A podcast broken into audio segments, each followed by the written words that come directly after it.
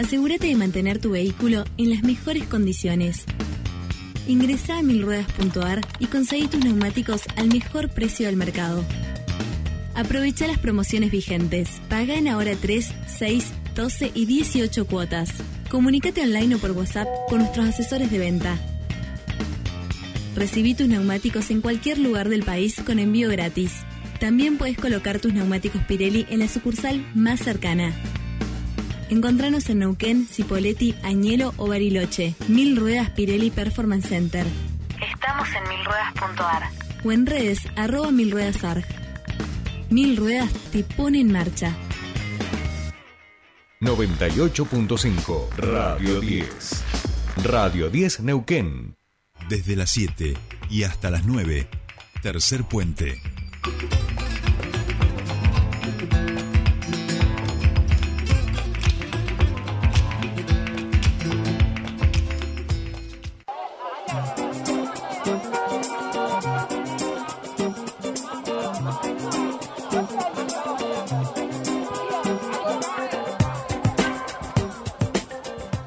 Bien, ya estamos aquí, 8 de la mañana y 8 minutos y 8 segundos, la hora mágica en Tercer Puente, y estamos muy contentos de ya tener en comunicación a Vicky Donda, Victoria Donda, para poder charlar con ella eh, de todo lo que tiene que ver con los discursos del odio, con lo que estamos viendo en, la, en los debates presidenciales, con algunas personas que van incluso más allá de lo que era la teoría de los dos demonios, y hoy tenemos la posibilidad de, de charlar con ella, y en un ratito también lo haremos con Miriam Para completar estas entrevistas que también ustedes podrán disfrutar en nuestra revista Postdemia el fin de semana. Eh, Vicky Donda, muy buenos días, te saluda Jordi Aguiar, bienvenida a Tercer Puente aquí en Neuquén. ¿Qué tal? Buenos días, ¿cómo estás? Bueno, muchas gracias Vicky por, por atendernos. Este, y bueno, y queríamos charlar con vos. Vimos también eh, tus redes sociales esta semana, la preocupación que hay en distintos sectores de la sociedad, porque vemos candidatos, sobre todo la candidata a vicepresidenta de La Libertad Avanza, que eh, va, como decíamos, ¿no? Un poco más allá de lo que tiene que ver con lo, los planteos eh, que tenía Juntos por el Cambio en relación a las políticas de derechos humanos y aquí vemos un discurso eh, mucho más peligroso y que viene a poner en discusión, entendemos, eh, parte de los fundamentos de nuestra democracia que tienen que ver con la memoria, la verdad y la justicia. Bueno, sí es. A mí me parece que Victoria Villarroel es más que una negacionista, es alguien que hace apología del delito y comparte esa escala de valores de, ese sector de la sociedad que hace 40 años ya tomó el poder y, en nuestro país y compartió ese poder eh, en la dictadura militar.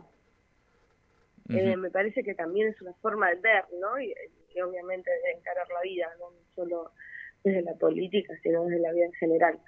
Eh, pero es preocupante eh, por un lado, y por otro lado también un signo de época, ¿no? Donde estas derechas reaccionarias y conservadoras vienen creciendo en todo el mundo.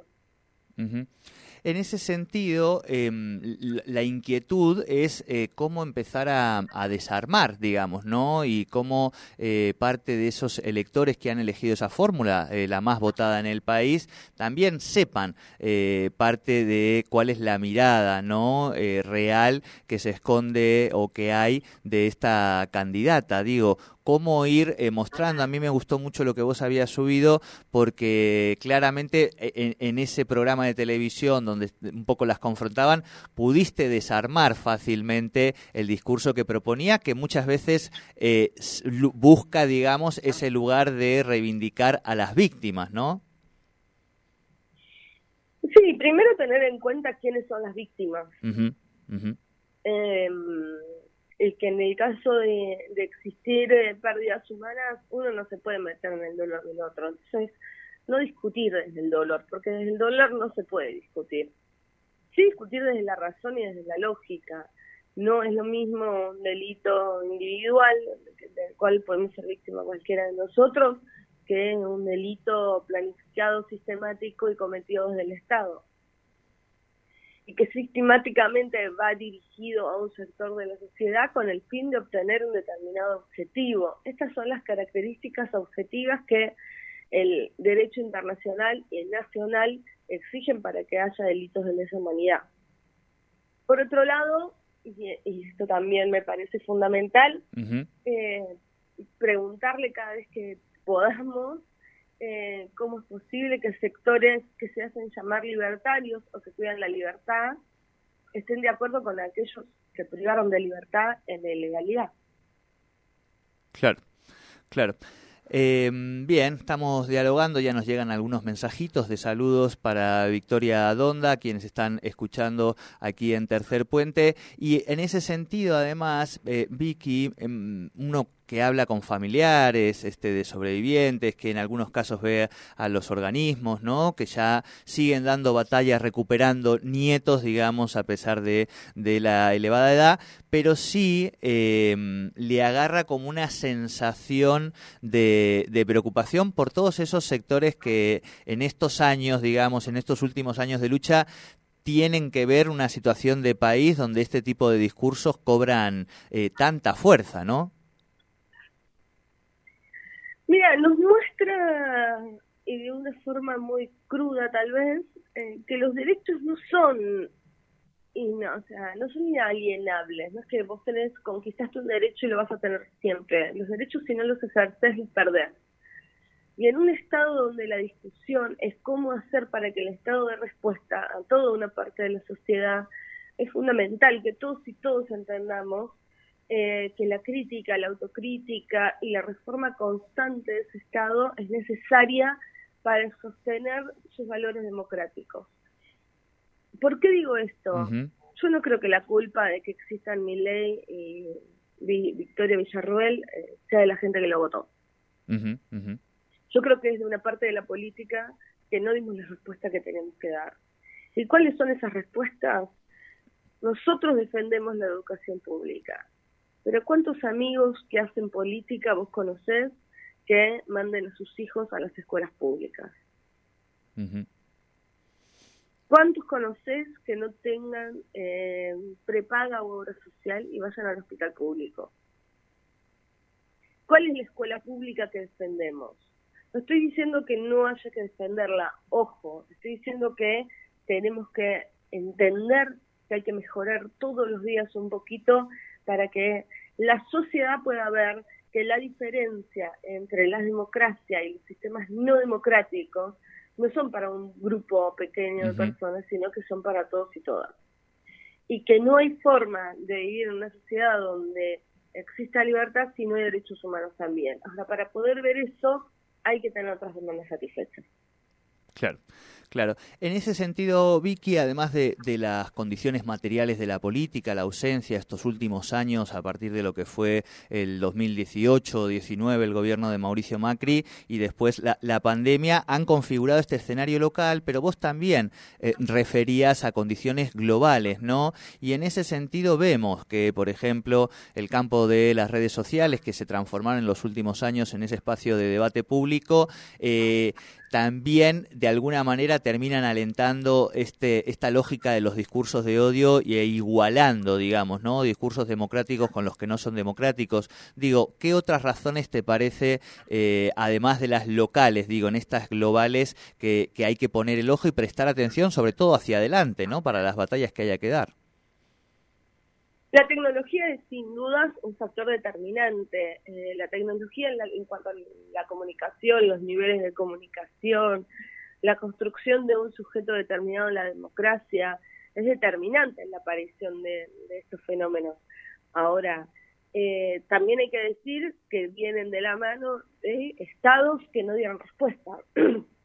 Mira, Jordi, yo recuerdo hace unos años, estuve en un encuentro en México, donde un periodista del New York Times, eh, hace unos años, varios años, cinco o seis años, un periodista del New York Times eh, hacía una pregunta al, a la gente eh, y también daba o, o, ensayaba parte de lo que iba a ser su propia respuesta. Decía que se había hecho una encuesta eh, en varias capitales de 10 países diferentes y la, el 70% de la sociedad ante la pregunta de si elegían democracia o un Estado que pueda garantizar cada uno de sus derechos, elegían el Estado que pueda garantizar cada uno de sus derechos y no la democracia. Claro. Eh, esto pasa en, todo el mundo, ¿no? Y me parece que pasa sobre todo en aquellos lugares donde vienen de gobernar espacios políticos relacionados con la centroizquierda, con la izquierda, con el progresismo, con el peronismo. Eh, entonces, el problema es doble, porque no solo entra en descrédito la política, el político, sino que lo que entra también en una mirada disvaliosa para una parte de la sociedad es la institución en sí. Claro.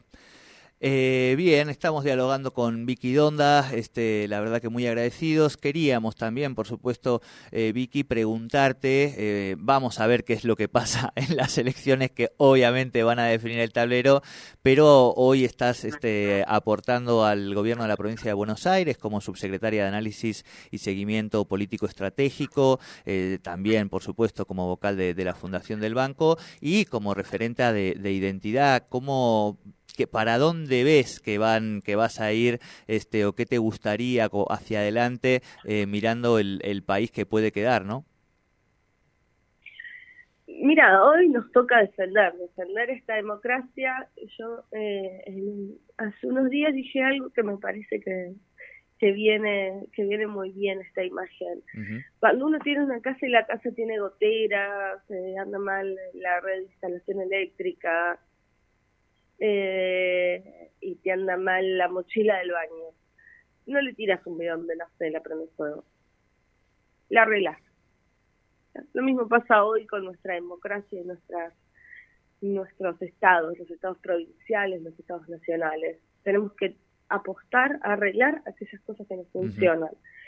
Y me parece que de eso es lo que hay que hablar hoy. Más que del lugar donde me veo en el futuro, Hoy me veo en un lugar político de aporte a un sector de la política que tiene la enorme responsabilidad de mejorar la calidad de vida de los argentinos y argentinas, mejorar en términos económicos y en términos económicos también, eh, por un lado, generar mayor distribución de la riqueza y por otro lado, controlar la inflación.